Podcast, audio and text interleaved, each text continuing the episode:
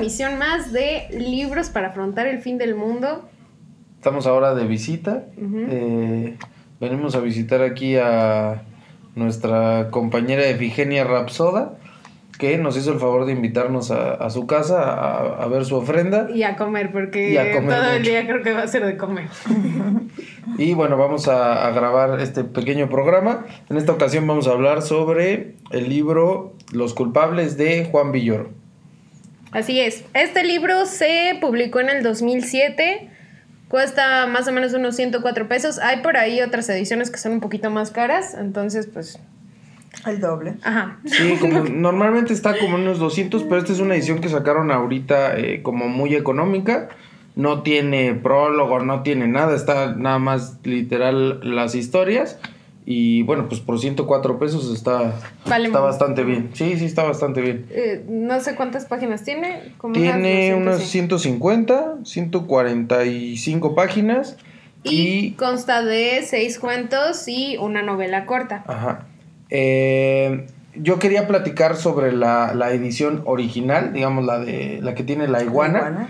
Esa edición, eh, aquí en la parte de atrás nos cuenta el, el que la diseñó, que es Alejandro Magallanes que fue la primera edición de Almadía que tiene la doble portada, que es una edición, digamos, es un tipo de portada muy clásico para la editorial, con un tipo de papel que es como tipo cenizo y que viene recortado.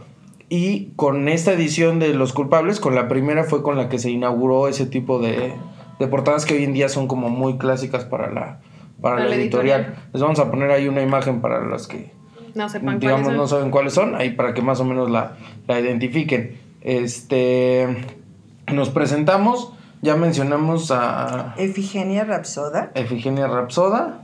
Acá el gallito de Jojutla. El gallito de Jojutla y el pelón Díaz.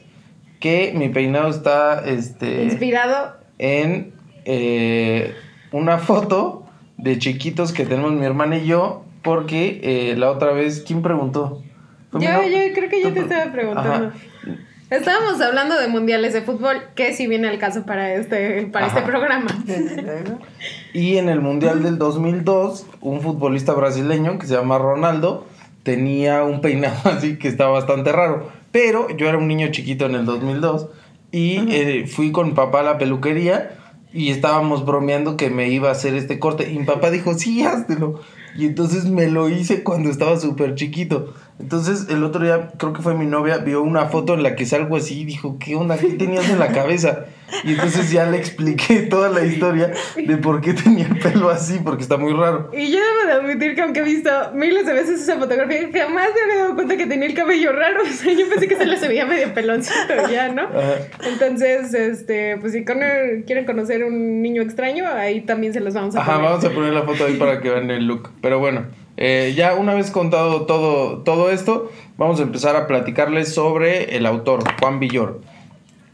Bueno, pues él nace el 24 de mayo de 1956 en la Ciudad de México. Eh, él, con su padre, un, todo un personaje, el filósofo Luis Villoro, y su madre, que estudió letras y finalmente es psicoanalista.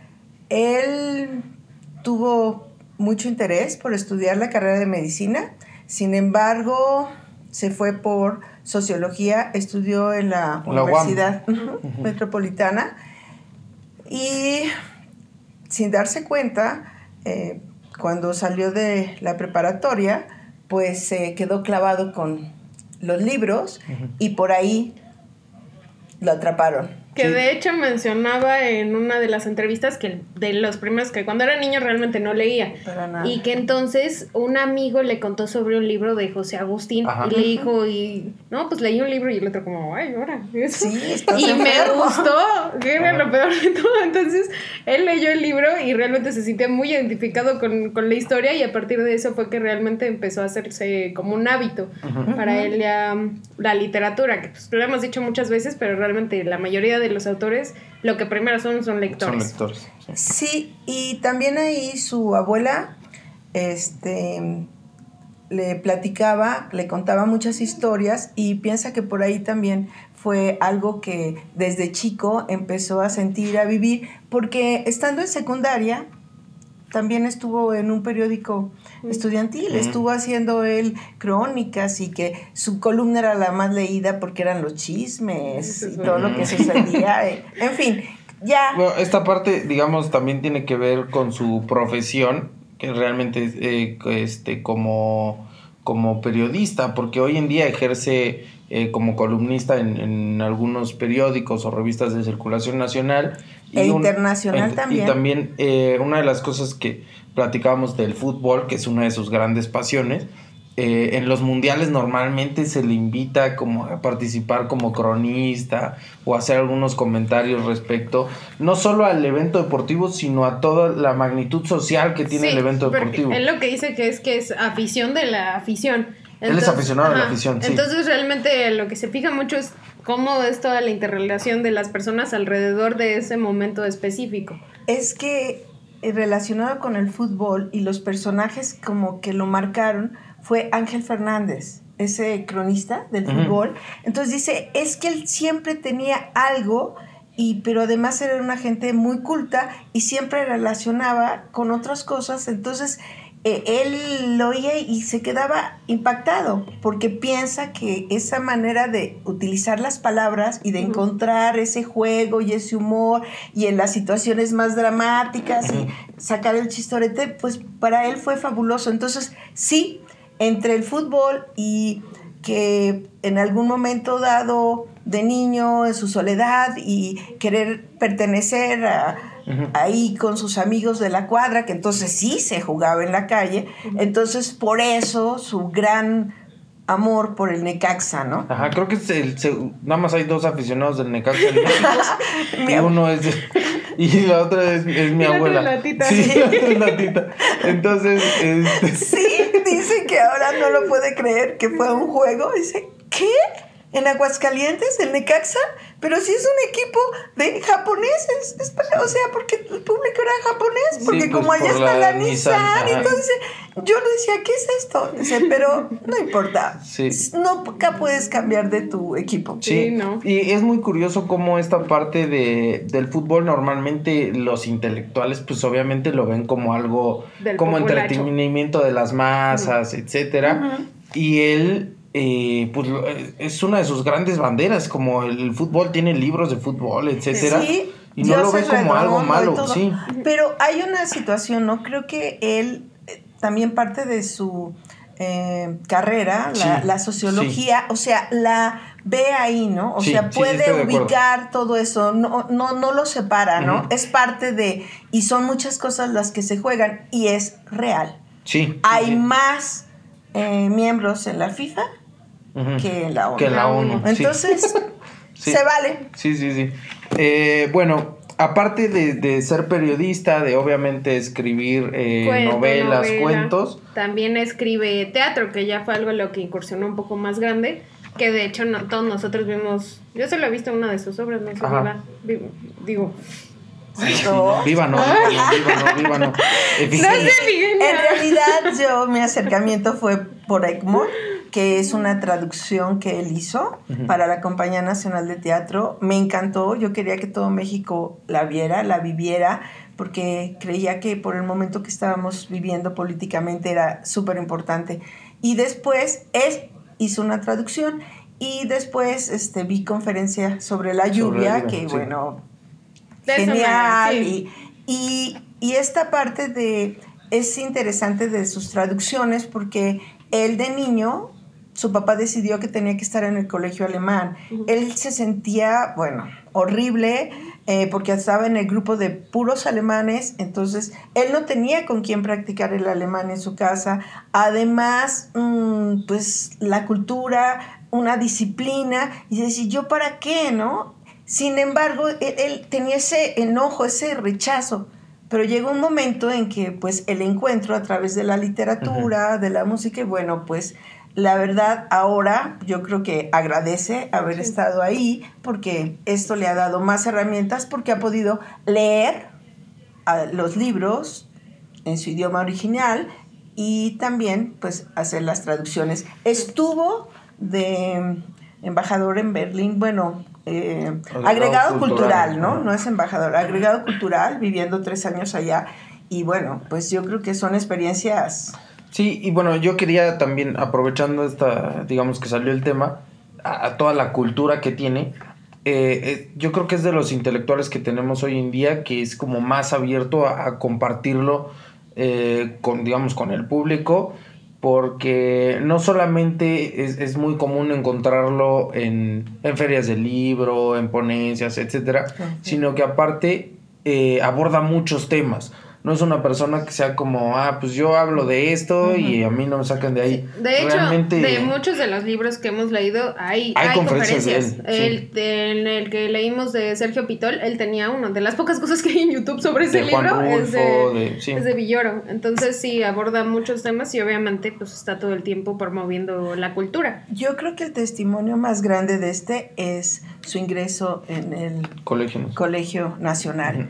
Y lo más interesante o creo que pues una de las satisfacciones más grandes para él haber entrado ahí es que estuvo su papá presente, su papá tenía años estando en el Colegio Nacional, una figura brillante en la cultura mexicana. Y ah, pues mencionan que es la primera vez que se da ese caso de que en un mismo tiempo se encuentran padre e hijos miembros y él se dedica precisamente a eso. Cada semana, ahorita, por ejemplo, con la pandemia, él, este, los lunes parece que tiene su programa donde uno puede estar y este, viéndolo a través de internet y está comentando uno o dos libros. Entonces es una gente muy, muy brillante que tiene mucho, mucho y nos sigue dando, ¿no? Sí, sí, la verdad, y, y pues le queda mucho por dar a, todavía a la cultura a la cultura mexicana. Lo ponen como ejemplo de, la, de y representante de nuestra generación. Sí. De nuestra generación. Sí, de la nuestra, pues no. tenemos, eh, bueno, no sé si quieran mencionar algo más del autor o ya vamos a hablar un poco más sobre, sobre el libro en sí. Eh, no, ya sí estamos, ¿no? Ok, vamos sobre el libro. Eh, el título es Los culpables y una de las cosas que, queríamos traer a, cuenta es que realmente, eh, como ya les mencionamos, son seis cuentos y una novela corta. Todos llevan el hilo conductor de la culpabilidad que sienten eh, los personajes por, pues, digamos, algo que sucedió en un momento específico y que lo van cargando con el, con el paso del tiempo, ¿no? Entonces, eso está interesante porque en una, en una entrevista yo escuchaba que eh, él decía, es que hacer un libro de cuentos no es juntar tres, cuatro historias, meterlas, entregárselas a la editorial y vámonos. Es crear historias que tengan algo en común.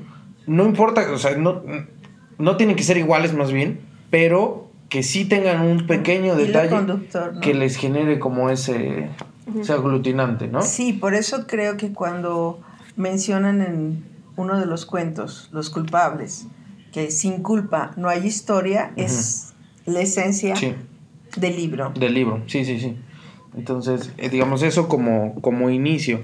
Eh, otra de las cosas que queríamos contar. Eh, lenguaje, obviamente es un lenguaje súper coloquial, está muy al alcance de todos, es como cualquiera de nosotros casi habla. No hay pretexto para sí. Sí. Y, algo que se nos hizo muy interesante fue la aproximación que tiene a la sexualidad. O sea, realmente para ser una persona... De 60 y sí, tantos. Es, lo toma con bastante naturalidad. Entonces realmente en casi todas las historias hay alguna connotación sexual, pero lo hace sin ningún tabú, ¿no? Realmente con mucha naturalidad y pues está padre eso. Sí, digo, el libro fue escrito en 2007, pero eh, pues tomando en cuenta la edad del autor y todo, el hecho de que lo pueda escribir sin ningún tabú, pues sí se nos hizo como, como muy, muy interesante, ¿no? Y es algo que además, eh, hablando sobre el libro, que es muy contemporáneo, es, todavía lo hace más, ¿no? O sea, realmente, pues en esta época, pues es algo bastante normal y entonces pues también está reflejado en, en, la literatura. Y el tema del lenguaje yo creo que eh, tiene que ver un poco con su personalidad y con lo que vivió. Él contaba que, que cuando empezó a leer o parte por lo que no leía es porque agarraba que una maestra les puso a leer clásicos en sexto de primaria y dice, ajá, y dice, no, pues no, o sea, no, no me entraba, ¿no? Me topé con pared. Antiguo. Entonces, y él, eh, yo creo que escribe con una sencillez y todo te lo va contando con una sencillez. No, tiene las grandes pretensiones de eh, querer contarlo de una forma este, rimbombante o compleja. Es, finalmente es alguien que te está contando una historia y ya, ¿no? Se siente eso, es para compartir, no para decir en el mundo intelectual, no es, es otra cosa, ¿no? Y eh, otra de las cosas que, que creo que vale la pena mencionar es que eh, pues de alguna manera tiene un toque de frescura que eh, es hasta cierto punto cómico, ¿no? Eh, en uno de nuestros primeros capítulos hablamos sobre Jorge Ibargüengoitia y yo decía que es un autor que es gracioso y mi hermana dijo, ah, pues no me reí tanto. No, ¿no? pero otra vez voy a, a reivindicarlo. Estábamos muy jóvenes, ¿no? no estábamos jóvenes, pues. Ya pasaron ocho meses. Entonces, este, sí, sí está chistoso Ibargüengoitia. Escribir de forma cómica es complicado, o sea, pasar esa chispa que tiene una conversación por los gestos, por lo que sea pasarlo a, palabras, y que el interlocutor pues lo, entienda de esa forma es complicado. Y él lo logra eh, sí, este también tiene varios momentos en los que sí, te ríes definitivamente. Entonces eh, digamos creo que eso es en general como puntos que, queremos tocar. Sí otra de las cosas es que em, en casi todos sus cuentos em, se habla en primera persona y no sale el nombre del protagonista, por lo mismo. Solamente, por ejemplo, por ahí sale Julián, alguno. Pero, y hay una situación que además de hablar de la culpa, que pues obviamente hay traición, a la vez hay amistad, hay fraternidad. Entonces así como que dices, ¿cómo? Pero yo creo que eso es también lo que genera la culpa. Sí. Ese sentido. Ah, sí, claro. Porque de ahí parte como el, ah, es que somos hermanos, somos amigos, tal pero pasó tal cosa, ¿no? Y por eso yo la voy cargando, por eso no la pude dejar, porque esta relación de, de amistad o de hermandad o lo que sea, es lo que me hace cargarla a lo largo de... Pero a lo mejor también tiene que ver una cuestión que nos marca culturalmente, ¿no? Que nos encanta mucho el drama, eh, la victimización, etcétera, porque por otro lado, no es nada más así. Le pasó en los culpables con los inmigrantes, en los cuales se siente culpable de que por haberlos querido ayudar, qué tal que se murieron en la cajuela. No estoy adelantando, pero me refiero, sin ser alguien, sin ser alguien tan cercano, pero eso porque es parte de nuestra cultura, ir cargando, ir, entonces él pues nada más nos lo pone muy obvio en sus cuentos, ¿no? Nos refleja. Y es lo que dice, ¿no? Que en la ficción todo se vale, ¿no? Muy bien. Vamos a contar eh, un poco sobre tres cuentos que, no es que sean los mejores ni nada, pero eh, son los que nos parece que tienen un poquito más de, carnita para platicar. Entonces, eh, el primero de ellos es con el cual arranca el libro, que es el del mariachi. Entonces... contemos en términos contexto, es pues un mariachi. Un mariachi el gallito. Ajá, un gallito. Hecho y derecho. Y este, pues él realmente no quería ser mariachi, ¿no? Las circunstancias lo fueron llevando ahí, pues ya. Y total que lo invitan a participar en una película. Y este, y realmente pues ya se va desarrollando ahí la historia, pero pasa una situación en la que él en la película se supone que va a salir como en un desnudo. Y total que meten un actor porno en ese desnudo que está, y dicen que... Que está bastante bien dotado. Ah, que hasta dice que está... ¿Cómo se dice? Que son como el tal del millón, que está hasta asegurados. tal cual, ¿no? Entonces, este, cuando sale la película todos están impactados y pues ya se empieza a hacer todo un relajo porque él después obviamente desarrolla una inseguridad a partir de eso porque pues no es real, ¿no? Y pues de, ahí va la historia, más o menos. Ahora, de las cosas que, que vale la pena tocar de esta historia es uno, eh, el uso de la figura del, mariachi, que es un símbolo nacional, pero no solo es la historia de un mariachi, sino eh, un poco los complejos, bueno, no, como que lo caricaturiza porque en esta película en la que va a salir no solamente sale desnudo y, lo del miembro, sino que... Eh, va a ser un personaje homosexual. Entonces, eh, pues es, la figura del mariachi, pero de alguna manera, pues un poco como...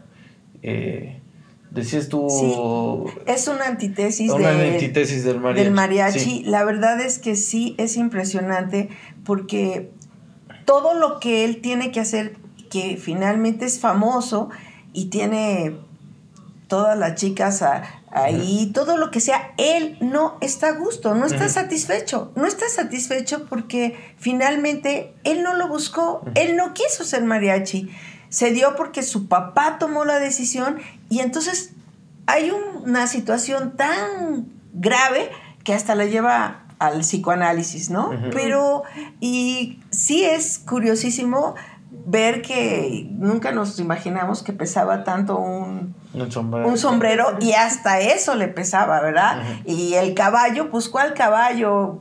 Él hablaba de que no, a mí me gusta andar en transportes que no van ensuciando por el camino y no sé qué tanto. O sea, es, la verdad, nada que ver, ni eso le hace feliz, ni las mujeres, ni el vino, nada, es, es, es otra cosa, ¿no? Eh, ¿Algo más del mariachi? Eh, yo quiero decir que fue la historia con la que más me reí. O sea, honestamente, toda la parte de esto, de lo del, de lo del pene, está muy chistoso. Este, incluso ahí de, de lo que hice de los jitomates y quién sabe qué. Está muy simpática la historia, pero sí, realmente también todo el trasfondo que tiene de, de que finalmente no era lo que quería y de, y de ser una figura. Eh, tan importante en nuestra cultura, que por cierto, pues ahí fuimos a, ver a los mariachis. Fuimos a Garibaldi, este, de ser una figura tan importante, realmente ver una situación que, no te imaginarías, ¿no? O sea, finalmente es un mariachi súper famoso, pero tiene mil complejos en su mente. Describe que llenaba el estadio Azteca y... Sí, pero él no... ¿No? Y giras por todas, pero él. Mm, mm. Y, le encantaban las mujeres de cabello, blanco. Sí. A lo mejor ahí tendrías este. ¿Algo? Tendrías peli, sí, tendrías. completamente blanco. Ah, completamente blanco. Y hablando de la culpabilidad, ¿cuál es la culpabilidad del mariachi? Eh, pues yo creo que esto de no no serse fiel a, sí mismo en el hecho de que él no quería ser un mariachi, no quería hacer todo, ¿no? Ni la película, se dejaba llevar. Sí, sí, sí, Fue así, ¿no? bueno, ellas, de, las mujeres con las que andaba, tomaban la decisión, todo. Sí, y yo creo que esa es la culpa que él, que él carga. Pero porque había quedado huérfano muy pequeño, ¿no? Te lo manejan así un poco, ¿no? Sí, aparte, bueno, la figura del papá y así. Sí, era muy... Entonces, pero bueno, finalmente, pues sí, como que se va dejando llevar y esa yo creo que es su, mayor, su mayor culpa. Eh, pasamos al siguiente cuento, que es Orden Suspendido. No es el siguiente en el libro, es como el cuarto, quinto, pero bueno, Orden Suspendido. Y cuéntanos eh, cosas que te hayan llamado la atención. Bueno, a mí me llamó mucho la atención no solamente el protagonista, que se dedicaba a limpiar eh, vidrios en edificios muy altos, sino que también su pareja, ¿no? Su pareja, que era una mujer que se afligía por todo. Sí. De esas que casi no hay en México. Sí. Que no, no. todo, todo, todo lo que pasaba y lo que no pasaba le, le generaba problema. Y tenía un compañero que siempre estaba traumado, su mm. cómo lo trataba su, padre y todo, y decía, es que lo peor, imagínate ver el cielo desde una alcantarilla, y bueno, era un drama total. Sin embargo, él, pues era, e, estaba haciendo eso y llama la atención como de una manera muy... Eh, bajo la situación económica, él juntaba para lograr un sueño en un una alcancía em, de... De Spider-Man. sí, sí, pero que había tenido antes chocolate. Ajá. Me imagino que de en polvo. Bueno, ya iba siempre guardando su alcancía, billetes de 20. De 20. Es súper interesante cómo le llama la atención en un determinado piso ver a un pintor y las manchas y lo que hace y todo, y, y él se quedaba ahí extasiado. Sin embargo, este cuento que es, es interesante y ya irán a comentar también ustedes, a mí me contactó mucho con el edificio Willis en Chicago, que es impactante y que puede uno tomarse fotos como si estuviera limpiando vidrios o puede ir a un mirador donde ves así todo pero minúscula y que nada más subir a los doscientos y tantos pisos, o sea, el subir en el elevador, que no hay otra manera de subir más que por el elevador, bueno, hasta los oídos sientes que te truenan, es impactante. Entonces, eh, Chicago me conecta a un viaje bellísimo con mis nietos, mi familia y que ahí vivió mi padre. Entonces así como que, wow, se me hace una de las ciudades más increíbles. Pero yo luego, luego imaginaba ese edificio. Y la verdad es que la gente va nada más a tomarse la foto porque sale el vidrio para estar tú así en el aire, ¿no? Así como es, es una sensación, es algo bellísimo.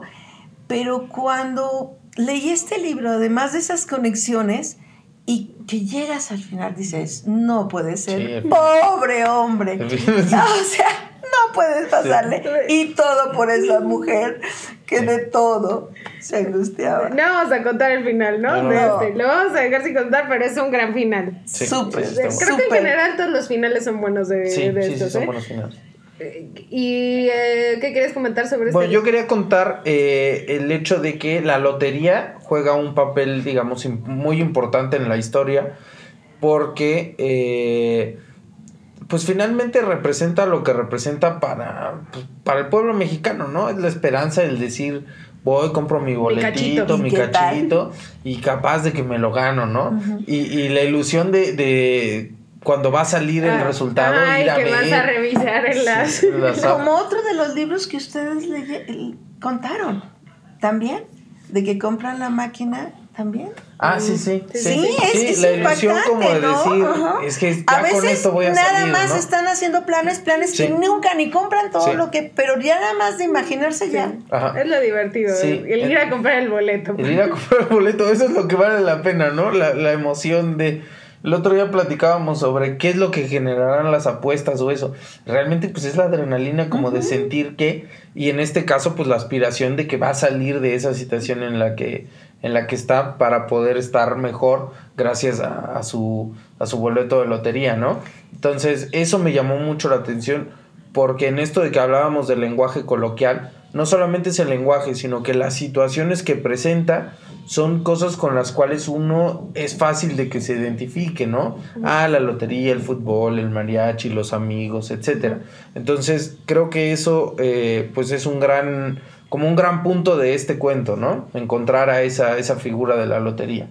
Vale la pena que lo lean, la verdad, porque vas, van a encontrar que el hombre araña, el chocolate, la lotería, la pintura, o sea, todo tiene una magia especial. Sí, está muy bueno. Y sí, el final mm, está, y, muy chido. Y el nombre del cuento me parece muy bueno, también quiero decirlo. Orden suspendido. Está chido. Sí. Mm. Y el último que vamos a hablar es de la novela corta, que es Amigos Mexicanos. Eh, digamos, es un poco más larga, entonces tiene posibilidad de desarrollar más a los personajes. Hay más personajes que en el resto de historias. Y eh, una de las cosas que ahorita platicábamos que a mí más me llamó la atención es que en esta novela eh, encontramos la culpabilidad en todos los personajes. Normalmente en las otras historias solo la encontramos en el personaje principal, eh, que es como el que nos está contando la historia, pero acá como, como es mayor el desarrollo podemos ver la culpabilidad en todos y luego como esa misma culpabilidad es la que le va dando forma a la, a la historia. Entonces, me parece también que por eso es un buen cierre para el libro, es, es, el, es lo último, y es un buen cierre porque, porque entonces empiezas a ver cómo la culpabilidad de un personaje, tú, digamos, estuviste viendo esa parte, pero ahora cómo, si lo vieras de forma aislada, va generando el entramado de la, de la historia, ¿no? Eso me gustó mucho. Y eh, la parte de cómo se nos tiene, o la impresión que hay del, del mexicano, de de la cultura mexicana. Para poner poquito en contexto, es un como guía Pues es que en realidad no es guía. Pero le tiene que dar en un momento un guía a, una, a un americano. Ajá, que es periodista el americano, viene a México y le pide como que le ayude a... A llevarlo casi a casi los lugares Ajá. idóneos. Y él lo lleva, lo lleva a la Casa Azul y lo lleva así y el otro no, no quiere eso. El otro quiere como sacrificios y rituales y cosas Violencia. así. Ajá, después quiere este narcotráfico y todo. Y, y, el otro dice, pues es que eso no es México, ¿no? Pero es la visión que tiene el extranjero de lo que tiene que ser, en este caso para su historia, pero lo que tiene que ser México por lo que muchas veces se, se ve o se, se, percibe desde fuera, ¿no? Sí, pero aparte ya le había tomado el pelo, ¿no? Ya le había eh, acompañado para la historia, ya le había invertido mucho tiempo y no le había dado el crédito. Entonces, eso genera una situación ahí difícil entre los dos, ¿no? Y después nuevamente regresa y ya con más, quiere más. ¡Sangre! Sí, quiere sangre, quiere sangre. Eh, total que entonces ya lo, lo vuelve a, a, llevar como de tour y a la vez está saliendo lo del guion. Ajá, un amigo suyo, eh, bueno, él escribía como era un escritor que pues ya como que no tenía grandes aspiraciones y todo, pues escribía ahí lo que le pedían y una amiga suya, eh, con la cual como que quiere, pero nunca se ha hecho nada, le dice que le ayude escribiendo un guion. Y él, pues no, como que no le sale y le pide a un amigo suyo, a su vez, que, le ayude escribiendo el guion, ¿no? Y eh, su amigo le ayuda y lo mandan, pero él nunca lo, nunca lo leyó. Que eso a mí fue algo que me gustó mucho en la historia, porque realmente después la, la, la chava esta empieza a tener como una relación con él, pero él no tiene ni idea por qué, ¿no? Pero ella está ya perdidamente enamorada, como que lo que leyó. Gracias a eso. Pero él no tiene ni idea qué fue lo que escribió. Entonces, este, todo el tiempo está como tratando de ver qué pasó con su amigo, qué fue lo que le mandó, y a la vez empieza a descubrir este, cosas del pasado que hubo ahí entre, entre su exmujer y, y su amigo. Entonces se siente traicionado y pues ahí hay varias cuestiones, pero me gustó mucho esta parte de lo del guion. Porque al final, eh, cuando eh, él lee realmente lo que, lo, que, su amigo escribió y por qué la otra mujer se enamoró de él, porque lo describió perfectamente. O sea, el amigo lo conocía tanto mejor que, lo... Mismo. Ajá, exactamente, mejor que él mismo. Y pues como que se la otorgó. Por la culpa. Por la culpa, exacto. Sí, fue por, la, culpa, pero, pero pues pero se dio. Pero además todo lo que se genera por el otro lado, por la culpa, con el gringo, con la esposa, con la eh, revista. O sea, hay una serie de enredos geniales, ¿no? Sí.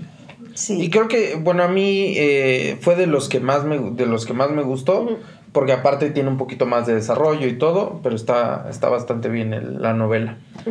eh, ¿Algo más eh, de estas tres historias? No. No. No, ok. Pasemos a nuestro cuento favorito, El Sorpresa, y contamos nada más tantito de por qué, por qué le pusimos eso cada quien, ¿no? ¿Quieres empezar con tu cuento favorito? a mí me llamó mucho la atención la ruta maya, porque la iguana, una iguana que compran así en el desierto cuando van a hacer todo un, este, un recorrido por la península de Yucatán, este, resulta que esa iguana se vuelve la protagonista. Entonces, e, es tan curioso ver el comportamiento y cómo eh, se va relacionando con los tres eh, personajes que, llevan a cabo este, este viaje. Entonces, mm, me, la verdad, creo que es tan importante que por eso está en la portada de hecho, del primer libro, ¿no? Me parece también que el inicio del cuento, cuando dice la culpa, es de la iguana, está muy bien, porque aparte es lo que después, digamos, es el inicio, pero, pero realmente la iguana asume un papel muy importante sí, dentro y tampoco te esperas el final. Tampoco, son los finales son, sorpresivos, ¿no? y, y sí, no, no, no, yo, yo casi veía a la iguana, ¿no? Primero haciendo que se esconde, que sí, comiéndose parte de, eh, del coche, que, de, que, que, se aparecía, que si ya la querían mandar y regresaba y andaba como perrita. No, o sea, genial, ¿no? Sí hay una, una situación bien interesante cómo maneja todo, ¿no? Hasta cómo los asaltan. Mientras les están contando una leyenda, aprovechan para asaltarlos y quitarles cosas, los tapones del carro y todo, o sea, y también sale un poquito esta parte de la suerte por el Chevy que se gana, el protagonista, si no, no hubieran podido hacer el viaje, o sea, está muy, muy interesante, pero este de la iguana y bueno, la verdad, la ruta maya y todo como que te suena, ¿no? Historia, me, me gustó. Eh, pues mi cuento, ¿qué fue? Favorito. A mí el favorito fue el de Amigos Mexicanos. Ah, cierto. Ese fue mi favorito. Y eh, mi cuento favorito es eh, Los culpables, que es justo el que le da nombre al libro, que son dos hermanos que pues finalmente yo creo que me gustó porque yo creo que es de los cuentos en los cuales el sentimiento de culpa es como un poco más fuerte por la relación que hay. O sea, sí, con los amigos se siente la culpa, pero con los hermanos siento que... La traición. Es, traición, entonces eh, sí se siente pues un poco más fuerte esa, esa parte. Por eso fue que, que me gustó ese, ese cuento. La historia está bien y creo que no tiene cosas tan originales como otros, pero el sentimiento de culpa sí es un poco más fuerte. A, mí me llama la atención ahorita que mencionas porque en varios de los cuentos viene la cuestión del guion de cine. O de que va a escribir un libro. Entonces, cómo también es un vínculo dentro de estos cuentos, la cuestión de los guiones, ¿no? Del cine, o que se quedó ahí y no lo terminó de escribir, o que tenía que hacer el reportaje, o sea, sí, es muy importante porque es de escribir, ¿no? Sí, y a mí la verdad sí me imagino eh, que cuando el protagonista quiere salvar a, a los inmigrantes, pero hasta cierto punto porque le da cosa verlos ya con los ojos casi saltados, deshidratándose todo y no quiere llevarlos en el carro y los meta a la quejuela.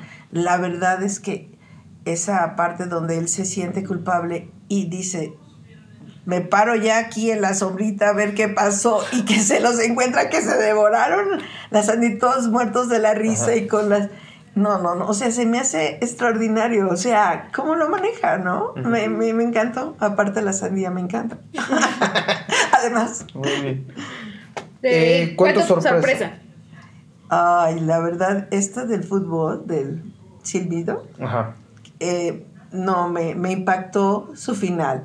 Eh, siento que sí, esta parte de, todo el drama de un jugador de fútbol y la cuestión en, en, cómo va describiendo hasta las mujeres que se relacionan con él, todos los sucesos, sí, es los trillizos coreanos, o sea, todos los nombres, todo, pero la situación que, que, va viviendo, sus lesiones, o sea, como que creo que la gente que ama el fútbol, pues obviamente que le va a encantar, pero nunca me imaginé el final. Y el final me mató. O sea, se me hizo genial. A mí también fue mi cuento sorpresa.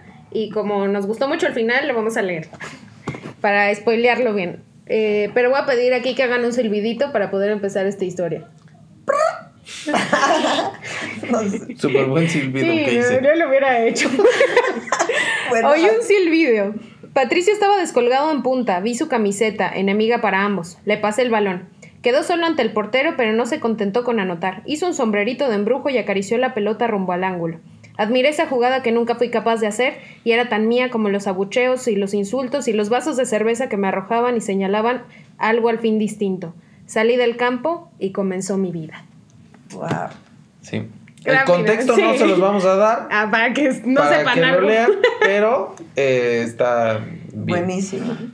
Y mi cuento sorpresa es eh, Patrón de Espera. Sí, creo que, sí sí, creo que se llama Patrón de Espera, que es el segundo. Y a mí por... Sí, patrón de espera. Y a mí lo que me llamó mucho la atención es que toda la historia transcurre mientras él está a punto de aterrizar eh, el vuelo. Entonces, eh, realmente todo esto del sentimiento de culpa, etcétera, va pasando en su mente, en su mente, en su mente. Y él se va haciendo una idea, una historia. Es que si no puedo alcanzar a la conexión, etcétera y aterriza el avión y se acaba, la, se acaba el cuento. Entonces, eh, me gusta mucho porque una de las cosas que él, que él menciona en entrevistas y de las cuales hemos platicado en otras ocasiones es esta virtud que tiene el cuento, que no necesita grandes desarrollos, no necesita nada, lo único que necesita es contarte algo conciso que puede ser eh, su pensamiento mientras va aterrizando el avión y ya. Y si logra atraparte, logró el cometido del cuento, ¿no? Entonces, eh, eso, eso pues me, me, gusta mucho porque refleja la esencia del, del cuento, refleja la esencia de, del libro, que es la culpabilidad, y lo hace todo en muy poquitas páginas y muy bien, ¿no? Sí. Entonces, eh, patrón de espera. Y nos vamos con la calificación. calificación. Sí. 9.5. Ah, 9.5. Yo un 9. Y yo también un 9. Está bastante recomendable el sí, libro. Sí, está muy bueno, está muy buen precio y algo que mencionábamos en el reseñando no tiene las grandes pretensiones, pero realmente es un libro que te entretiene totalmente. O sea, sí es uno que, pues sí, por unas sentadillas, el metro, lo que sea. Sí, pero aparte como son cuentos, puedes leer dos y ahí lo dejas, luego lees otros, o sea, no, digamos que está muy fácil. Te lo facilita todo. Sí, sí, sí. Y la pregunta del millón, eh, ¿lo leerías antes del fin del mundo? A todos me están viendo a mí y la respuesta es sí. Este sí lo leería antes del fin del mundo. Ajá. Me pareció muy bueno, me gustó mucho. Eh, están chidas las historias, están divertidas, sí. Ok, yo... Sí, también, creo que sí lo leería, sí. Sí lo leería antes del fin del mundo. Yo no, buscaría otros libros del autor. Muy bien, ah, muy bien. Ahí está. Esa respuesta aplica para todos, eso podemos decir, está bueno. Así. y eh, pues ya, creo que de nuestra parte sería todo. Espero que siga grabando la cámara. Ah, sí, cierto, pues casi. a ver qué, a ver qué hacemos. Y eh, sin más por el momento, pues nos despedimos y nos vemos la siguiente semana. Bye.